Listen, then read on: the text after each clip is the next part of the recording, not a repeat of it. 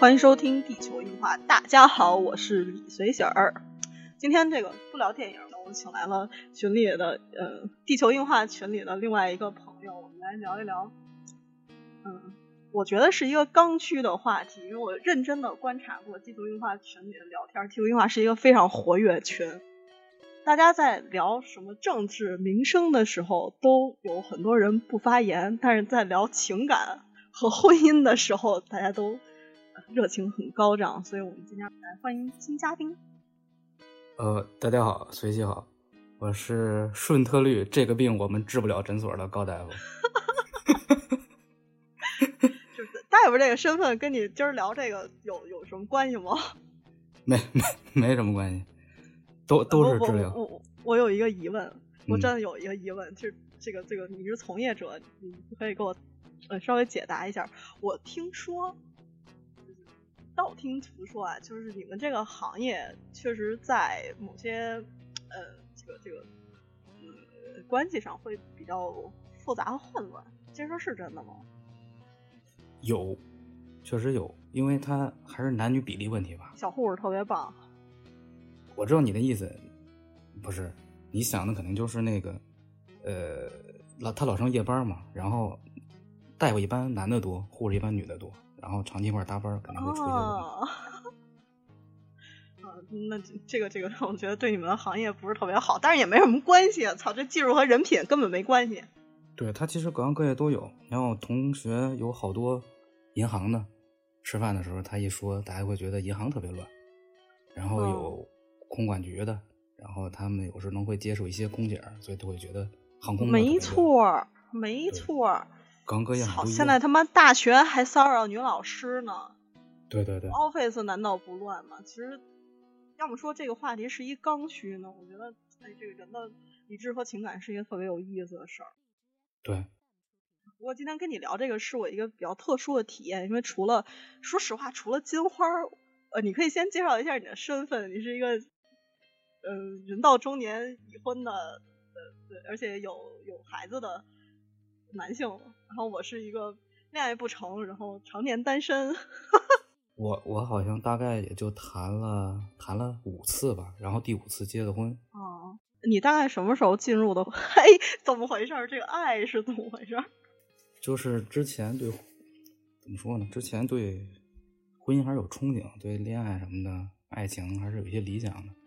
但是结了婚之后，发现就不是那么回事。对，所以我。嗯，这是我一个比较新奇的体验。我除了跟金花，但金花也比较特殊。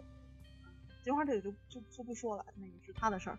我跟金花是聊过这个话题的，但是我真的没有跟一个类似你这样的身份的人聊过，嗯，婚姻和情感的这个话题，所以我还挺好奇的。就在在在你的人生，当当然当然，我们首先必须得说，我们只是讲一讲自己的故事，这或者是我有一个朋友的故事。这件事儿，呃，我相信我们在节目的最后也不会讨论出任何任何的结果，它也也有可能对你的人生和你的经历没有任何影响。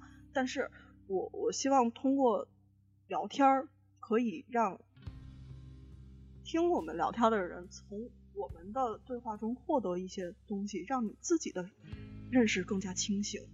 我觉得这才是这个节目的价值。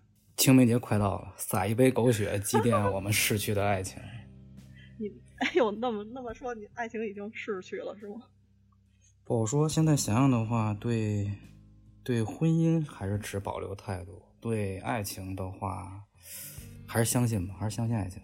但是你要让我说婚姻的话，还真的是持保留态度。等等等，这是两回事吗？就是在就在你目前的认知里面，这事儿已经是两回事了。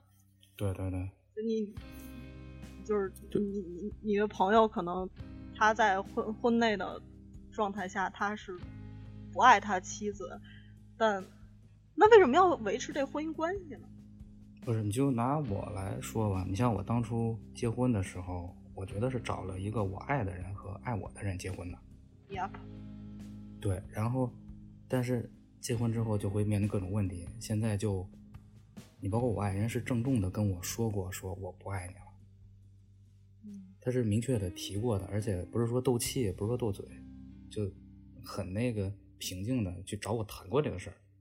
嗯所以当时就一下就懵了嘛，不知道到现在也是不知所措。这个不是偶然发生的吧？不是突然发生的吧？你你你在结婚这么长时间的状态下，这难道对？肯定不是突然发生，因为我掐指一算，正好七年。魔咒，没错，这个有道理，是有道理。但但我觉得，这如果不是突然发生的，那长久以来积蓄下来的这些问题，其实我我觉得，如果两个人可以这么冷静的坐下来谈，我们是不是还相爱的话，那我觉得其他的问题是可以坐下来商量解决的。是说了，然后，但是依然。就是婚姻关系还是存在的，但是爱情感觉就已经没有了。那这和你当时就挺当时的期待可是完全不一样了呀。对对对，当时就觉得我大概谈了就是谈了五次嘛，然后前几次我这人之前是一个特别，我也不是保守还是说死板的人，我之前谈了前四次恋爱，我跟别人跟那些女朋友关系再好，我也没说过我爱你，就是我只是到我喜欢你这个程度。就我怎么也说不出“我爱你”这这个句话来，但他们会说，他们说过，但是我就说不出来。我总觉得我要跟他们说了“我爱你”，那就得结婚了。我老觉得爱，那就是一辈子的事儿。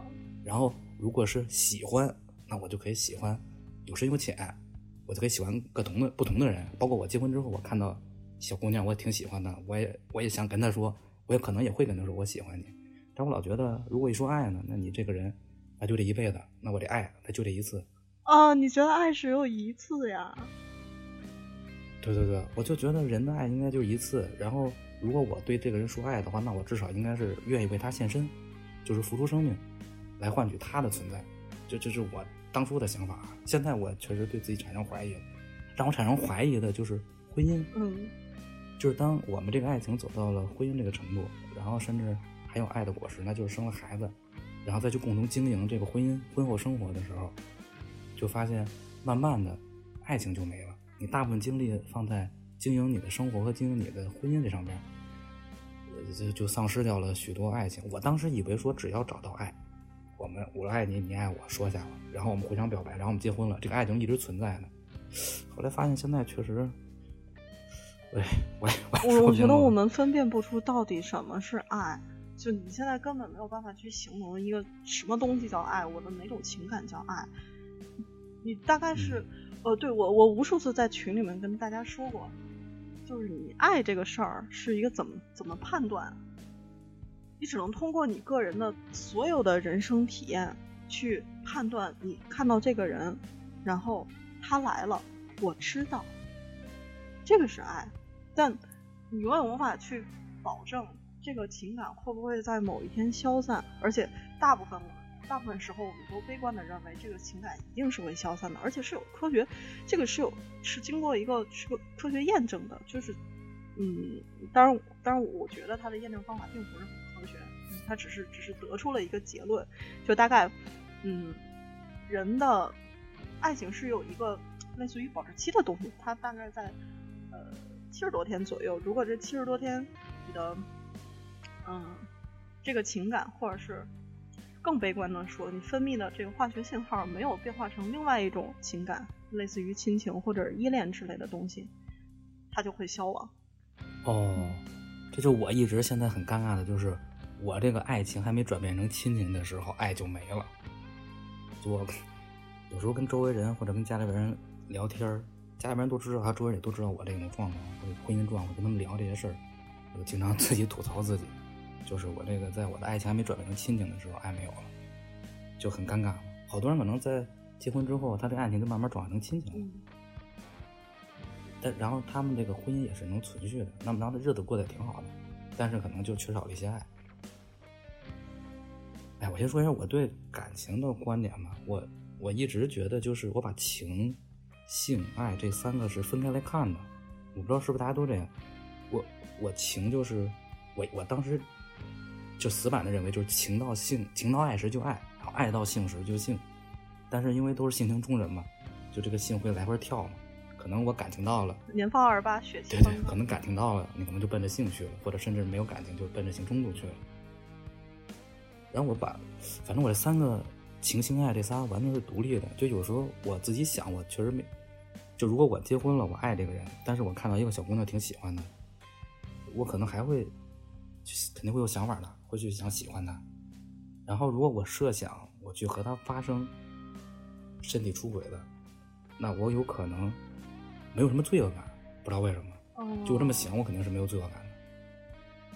啊，那你有没有想过，如果换一个身份，你你的伴侣跟你的想法是一样的，那你能你能接受吗？我也想过这个问题，可能就接受不了。但是，对，那你太双标了。对对对，这也不是双标，但是就是呃，现实生活中可能接受不了，但但如果我就是自己思考。在自己的那个思想世界中，我觉得是能接受这种情况发生的。你比如说，我至少不会，呃，不会因为，我就就在我的怎么说呢？我我没有绿帽子这个概念。嗯，就是应该好多男会有绿帽子这个概念，比如说老婆出轨了，或者女朋友出轨了，伴侣就说伴侣吧，伴侣出轨了，就如果我老婆出轨了，或者无论是精神的还是身体的，我不会觉得被戴绿帽子，我肯定会想，那肯定是我某方面不行，对吧？两个地方，那就精神方面或者是物质方面，就这两个。你物质满足不了他，或者精神满足不了他，那导致他出轨，那就是自己的问题。啊靠！还有另外一种情况，就是单纯的他不爱你了。嗯，那那其实这也会有。对呀，那这个这个其实更残酷啊！他没有原因，你什么都好，你真的很挺好的，但是你说实话，我就是不爱你。哎，那就太丧了。哎，你让我丧了。因为这也是我苦恼的问题嘛。去年好这，又跑五台山，又求佛问神的，也想明白这些事儿。月亮与六便士反复看了好几遍，也得不出答案。这样就，为了让你稍微好受点，我可以给你讲俩电影。啊，这个节目还是跟电影有点关系的。我今天不是跟你说，就是问你看没看过《午夜巴塞罗那》吗？没有。这是一个伍迪·艾伦的电影。这伍迪·艾伦是一个我操无比鸡贼，他。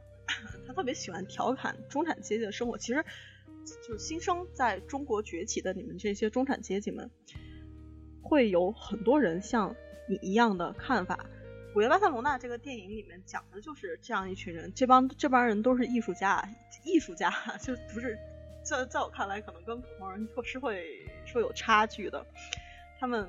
呃，有两个闺蜜，这俩闺蜜，她们两个人去巴塞罗那玩，然后在巴塞罗那当地遇到了一个风流倜傥的艺术家。这个艺术家他先睡完了这个女孩，又睡女孩的闺蜜，然后又双飞。嗯，没有跟他们没有，你听我说完没？没跟他们俩双飞。这个闺蜜是一个很保守的人，然后女孩呢是，嗯，就是那种奔放的、开放的独立女性。然后她她是一个摄影师。他首先跟这个风流倜傥的艺术家在一块儿了，但是这风流倜傥的艺术家他还有一个更开放的前妻。这前妻他们两个人的关系是那种相爱相杀、亦敌亦友。他们两个人在一块儿的时候，就如果只有他们两个人在一块儿，他们两个人就会非常爆裂的发生冲突，完全没有办法相处。但是当有这个女孩在的时候，他们三个人形成了一种微妙的。三角形平衡关系，也就是说，这个风流倜傥的艺术家，他同时爱这个他现任的女孩的这个这个女朋友，他同时也爱他的前妻，他前妻也爱这个女孩，所以他们三个人快快乐乐的生活了一段时间，直到这个女孩子，她突然发现，这生活好像不是我想要的。但是他又不明白自己到底想要什么。我只知道我不想要什么。我相信，在现代社会中，大部分人都是这样，包括我自己。我好像不是太不是太明白我到底想要什么。可是我非常分明的知道我不想要什么。你你说这三，让我想起以前看一书，那叫什么？叫什么？米兰昆德拉写的那个。让是啊是生命中不能承受之轻，对对对，他就是向向生命不能承受之轻致敬。当这个女孩走了之后，他们这个微妙的三角平衡关系就打破了。这个艺术家和他的前妻又陷入了那种焦灼的状态，然后两个人发生爆发非常激烈的冲突，前妻就走了。这时候这风流倜傥的艺术家他就空窗空窗期了嘛，他。你还记得之前我们提到的那个闺蜜，她同时还跟她的闺蜜在一起了，她但是她的闺蜜是已经结婚了的，但是她闺蜜发现她不爱她的丈夫，她在巴塞罗那跟风流倜傥艺术家的一夜情，好像让她感受到了某种类似于激情或者是爱或者不一样的情感。她在很纠结的状态下，又和这个约会了，但是没有没有啪，没有，约会了没有啪，但是她又很纠结。她同时好像她觉得她应该对她的丈夫有责任，可又没有办法去控制爱这种情感。最后这几个人没有没有一个人任何一个人得到结果，他们就回到了美国。但是这电影特别有意思的地方是在于，我觉得这里面唯一一个真正获得了东西的是这段关系对于他有意义的，反而是那个女孩子。那个女孩子，她嗯不知道自己要什么，可是她在这段关系中，她从一个嗯。不是很能认同自己的才华的摄影师，成为了一个非常自信的人。他才是真正，我当然我们说这可能相相对会就比较，我我的认识会会比较世俗。他获得了某种艺术上的启发，而其他的这些人仍然在仍然陷入在茫然中，还挣扎在爱情的泥沼。所以其实我觉得，为了让你好受一点，这个不是你。不是你一个人会有这种这种困惑或者是沮丧，其实我们从很多文艺作品中来都能看到这样的这样的影子，所以这这是一个全人类的困惑。我我我我真的觉得，如果可以用科学的方法去解释爱情的话，那么无非就是内啡肽、催产素、血清素和那个多巴胺。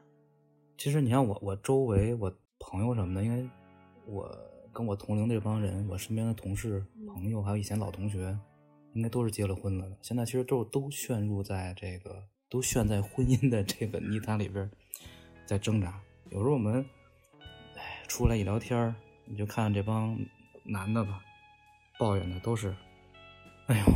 而且还有一种情况就是，呃，还有一个就是，我我我我周围的人啊，我知道的，我认识的所有的男性，百分之九十。在婚内是出轨了，就无论是我指我指的是我指的是肉体啊，精神跟肉体都算上嘛，肯定有百分之九十以上。嗯，这个数绝对就我我周围就这么多，这个数肯定是这个量肯定是很大的。所以婚姻它只不过是一个法律约束。你说对于爱情，你是觉得婚姻是从根本上反人性的？对，因为我最近看那个书。压呃特别老的一本书，就罗素写的那《婚姻革命》，它里边写了，就是婚姻是违反人的那个本能的嘛，人的本能就是对爱自由的向往，然后，然后人，然后怎么说呢？靠宗教，靠政府的那些法律，还有那些世俗道德来对咱们的一些本能进行约束嘛。你小的时候被约束了，长大了之后有自主的能力，那你你的本能和你的这个受和道德，还有那个法律的约束形成一种冲突，这个冲突的矛盾是不可化解的，它就会导致你就崩了，你就会做出一些咱们觉得是那肯定违反法律、违反道德的事儿，但是对于这个做这个事儿的人来说，他实际上是通完全遵从于自己本能去做的。当然，大大家肯定会觉得说，这是不是在给那个出轨洗白？这倒不是，这倒不是，就是。也不是说倡导大家出轨，就你包括我，我这么聊，我我要是想的话，也会觉得挺别扭的。就即便是我，我做这我去做出轨的事儿的时候，肯定是有罪恶感的。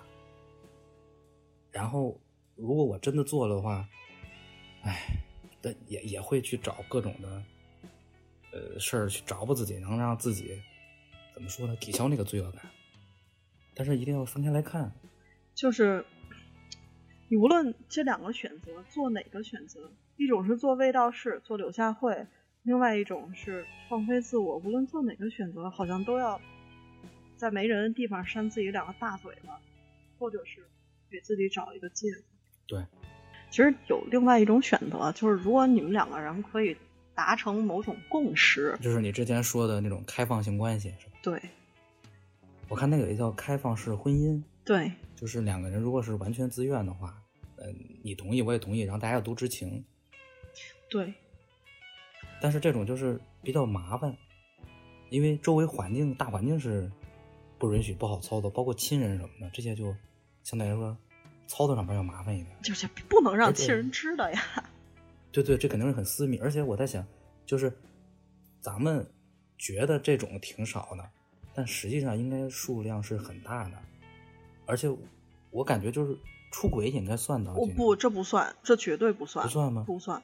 我的意思是说，呃，就只出轨的人不知道而已，你能理解吗？就是可能这个夫妻，那比如说，比如我打个比方，比如说我跟我老婆，嗯，都出轨，我偷摸摸出轨，他偷摸摸出轨，嗯，大家都心知肚明，但是不揭穿，嗯。应该会有这种的，还有那种就是大家都知道，但是因为我因为婚姻家庭各种原因吧，他没法离，所以也就默许这么一个存在。这种模棱可的，我不知道能会不会能能不能算在这个开放性的这个婚姻里面。对于我来说，就如果呃我需要这种关系，我可能需要在嗯在两个人公开的去。讨论这件事儿，并且达成协议。当然，我说的这个状态太理想了，这几几乎是一种几乎是一种空想的状态。但是可可能有很我我觉得这种这种状况很极端的，因为我们的呃文化传统教育让我们实在没有办法去坐下来聊这件事儿。但是你你说的那个，你很难去开口说这些但你说的那个是是另外一种。我觉得带有欺骗性质的，啊，对对对，实际是很欺骗性质。对，是带有欺骗性质的，甚至可以用自私去形容它，因为，嗯，你们两个人都互相揣度对方的生，对方的生活，只是有一层窗户纸没有被捅破，那为什么还要去维持这个窗户纸？哎，我想起我。可以聊我一个哥们儿的事儿。嗯，他就是嘛，他那阵儿，我哎，你是八零后九零后？嗯，九零年。哦，反正我我感觉我们八零后好多时候那个婚姻还对，就被父母影响还挺大的呢。我我至少我周围人还有。嗯。就是到年龄了不结婚，爸爸妈妈嘟囔你，然后最后找人一介绍，啊一签就就结婚了。我一哥们儿就是，他就是。呃，到年龄了，一直没结婚，然后父母就天天催催催催，最后他说去他妈的，接就接，家里边给介绍一个，他一看人也还行，就接了。接了之后，慢慢的生活了两年，发现这不是自己想要的那个。但是，但是人姑娘确实不错，对他父母这边什么的都挺好的。然后在这个时候，出现了一个人，前女友出现了，就他惊奇的发现，哎。这个前女友还没结婚，嗯，然后又跟他联系上了，然后两个人私下就又走又勾搭到一块儿了，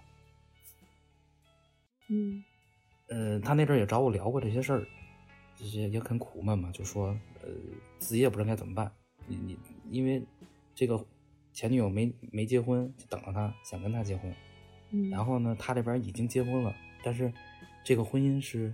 当时双方家长都同意的，而且老婆没有错，这个老婆做的很好，很到位，就没什么错，也不好离，纠结了一年多。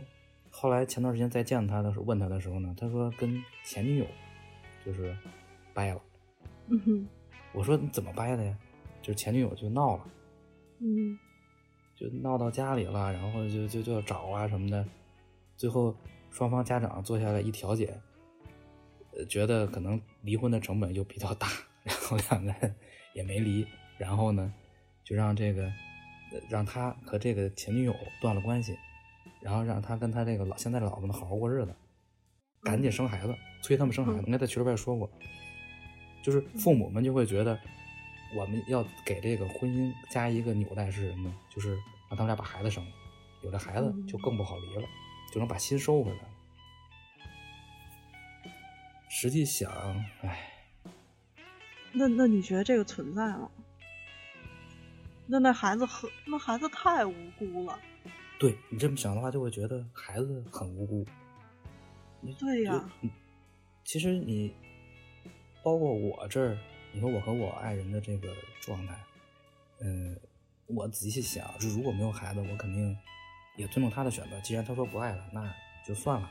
如果他不爱我，我现在还爱他的话，那我肯定也应该放手了，对吧？嗯。但是就是因为有孩子，真的是顾虑太多了，就总觉得要给孩子一个原生的家庭才会幸福。我总会有这么一个执念，所以就，哎，一直犹犹豫豫的。你说离婚成本肯定是一方面，你包括对经济的打击，还有一个对那个精力，就是你时间要都耗在上边。而且离婚就不是你两个人的事儿了，它不像分手，嗯，说谈恋爱分手分就分了。但是中国咱们这边一结婚就是三个家庭的事儿，嗯，对吧？就是我呃，你跟你爱人是一个家庭，然后你父母就双方父母这两个家庭，一共三个家庭，嗯。所以为什么大家都劝和不劝分呀？我觉得啊，你从这个成本上面来考虑的话，就是分对于这三家人的成本都是最大的，所以老家们肯定也都是努力的是劝和的。这就抛开了各种，就只说成本问题啊，这这是我是这么考虑问题的。然后，然后我我这块呢，就是一想孩子，一想原生家庭，你就觉得可能他还是亲亲爹亲妈更好。但有时候也会想，可能换一个环境对孩子可能会更好，我也会很矛盾这种事儿。但是我现在就看我这哥们儿要步入我后尘了，因为他现在还没解决他爱情和婚姻这怎么选的问题呢，这马上就要孩子给他加上了，他到时候可能会更纠结。他已经对不起两个女人了，但是马上他就要再对不起一个孩子。对，我他也没办法啊，谁说没办法？我觉得没没有办法，就是我们在讨论别人的时候，可能都哎呀，你可以这样，你可以这样，你可以那样。但设身处地想，这就是很难的。我我劝他的时候，我有的劝；他劝我，我们俩一块聊天。他劝我的时候也有的劝，但实际上自己一操作就会很难，因为每个人他面对的家里边还有各种状况会不太一样。对吧？咱们要都特别简单的说感情的事儿，那太好处理了。再一牵扯到生活中方方面面的，就比较麻烦点。我我能理解当局者迷，但是当局者迷，你能理解别人，那么也就是说明你在这个位置上的时候，你明白道理。可是你换一个位置，你就不明白这个道理了。我对，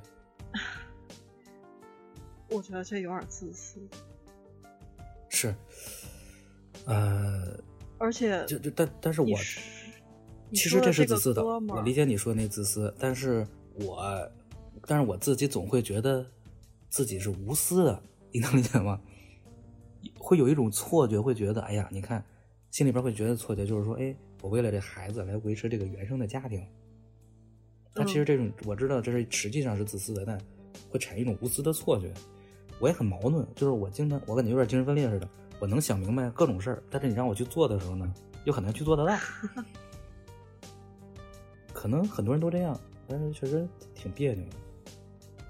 是，大部分人说是一回事儿，做是另外一回事儿。我们在做的时候，往往权衡的是利弊。对对对。可是，我真的真的认为，你你觉得爱很重要，我觉得婚姻和爱是一样重要的。婚姻保护，婚姻是用来保护我们的，不止保护你，它也保护你的伴侣和你们。和你伴侣身后的家庭，你的家庭，以及你刚才说的那三个家庭，我觉得这种保护，首先是对于利益，因为你们要共同去呃承担你们的财产，共同享有你们的财产，这是一层保护；另外一层是让自己不痛苦。让你的伴侣也不痛苦，就我我有点没有办法想象一个嗯世界观尚未成熟的孩子在父母在他的父母不相爱的情况下长大。呃，对，我也想这个问题。我特别恐慌一件事情，就怕这样维持下去之后，孩子长大了，然后比如他长到十二三，就反过来问我说。或者或跟我说，爸爸，我觉得你跟妈妈不在一起更好。哇塞，你说这，我曾经想过这个，幻想过这这这这个场景，我都想不出来到时候怎么去回答他。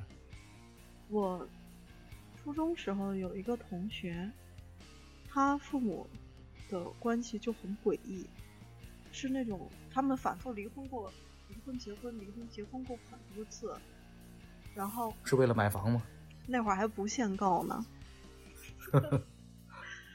结婚离婚过很多次，但是就因为有他，他在一个非常冷漠的，就是，嗯，我不知道该怎么形容那种婚姻关系，就是生活在一个屋檐下的陌生人，甚至吃饭都不不在一起吃。哦，哎，我想起来了，我高一的时候，我们那个班主任，然后他跟我聊过他的父母。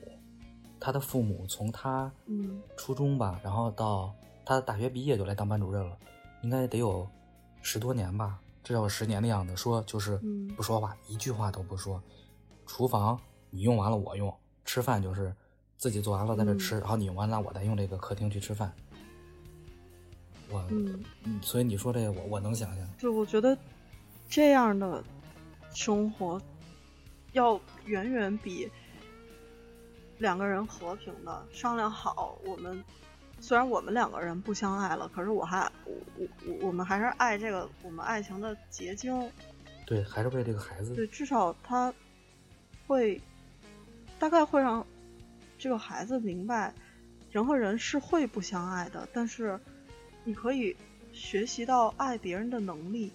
我也应该获得爱，而不是像他的父母憎恨彼此。哎。我觉得这太压抑了。我那个同学，他很长一段时间都是就很孤僻。对，因为他见到最基本的那种交流方式就是他父母的那个如何交流，他是从这儿学的人与人之间的交流方式。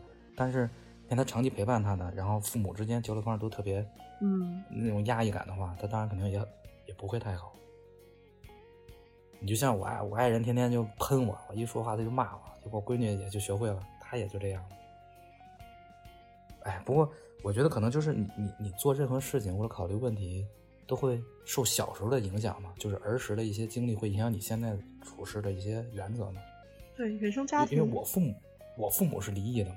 嗯。我我小的时候，就是我从小就看着我爸我妈一直打到大，打到我初三，终于终于是离了婚了。然后，哎，我都替他们松了一口气。嗯，然然后就导对我影响就是，我就特别希望能找一个人结婚一辈子，然后有了孩子之后不要离，不要离，都为这个孩子好。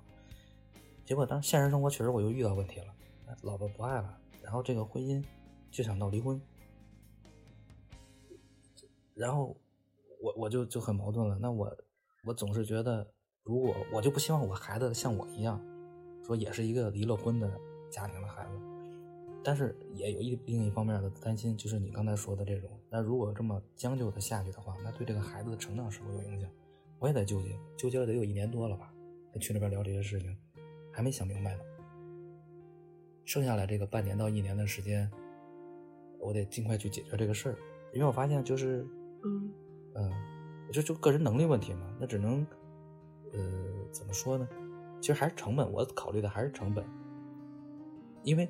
离了婚之后，经济压力会会出现一个会比较大，然后我得能做到我一个人带孩子，然后还能维持这个生活没有太大的变化，那么我感觉这个婚就能离了。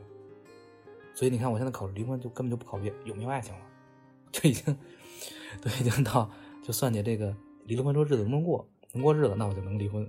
对，当时也够可悲的。当时不不是啊，我我觉得这才是一个成年人一个。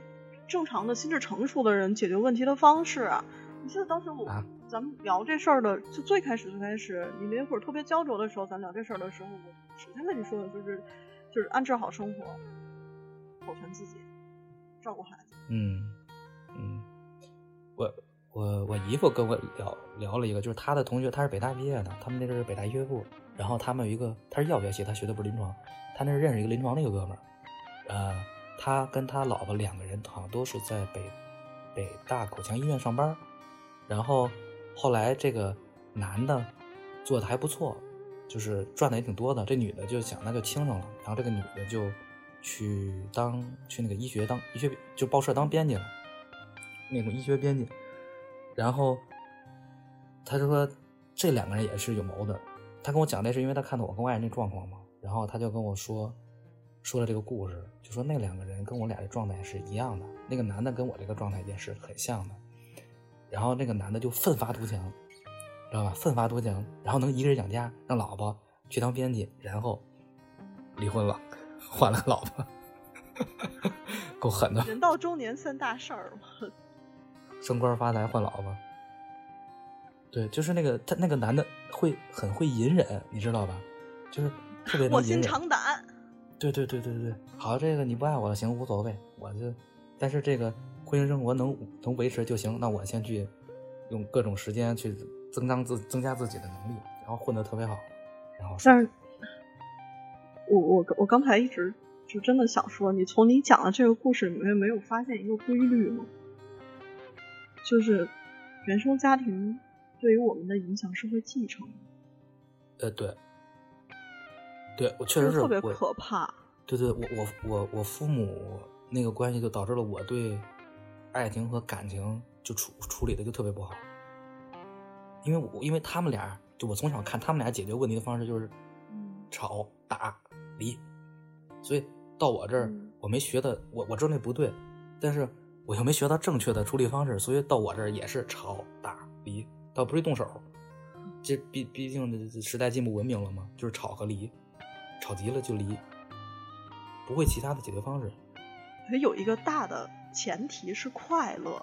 如果我们把这事儿是不是让你觉得快乐和平静放在我第一个考虑的问题上，或许事情就会明朗许多。对我纠结了一年多之后，我现在也没解决不了这个事儿。我现在想的就是，如果我活不明白，那我就让自己快乐，就是找一些让自己开心的事儿去做。嗯，这件事我想明白，那先不想了，那先让自己高兴起来。嗯。不然真的就抑郁了。对呀，而且中间之后马上，现在已经开始危机了嘛。你你你八几年的？我八七。哦，那那你还没没有到中年，还好一点，可以假冒九零后。不，至至少至少在在年龄上，男性在你这个年龄还是正当年，你还有上升的，还有上升的空间呢。哦，对你不是。我我觉得你刚才说那个特别对，就是还还是应该奋斗，不管是为了孩子还是为了你自己，都应该对，就是要往上走一点，往上努一点。对，确实也是，就是你现在人要不往上走，就咱们现在逆流嘛，你不往上走，那就会往下冲。整整体社会保障机制它没没没办法嘛。所以托托就没有托底儿嘛？社社会保障机制是给你托底的嘛？没有托底的，你如果不往上的话，咱们这个社会制度肯定就掉到深渊了。所以只能不停的往上爬。就在你现在这个呃这个婚姻的状态下，就你你觉得你有可能实现就刚才我说的那种开放性的关系？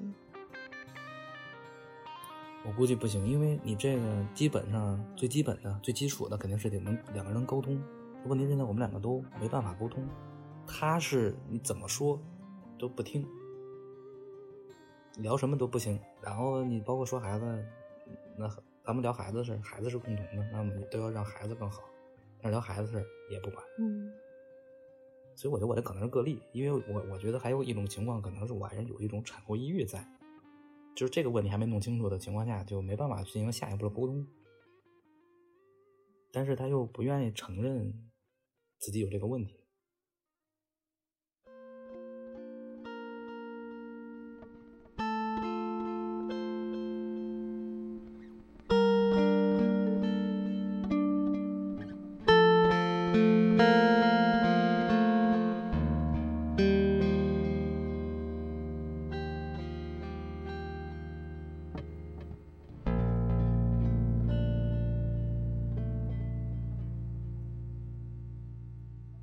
大家好，我是后期随喜。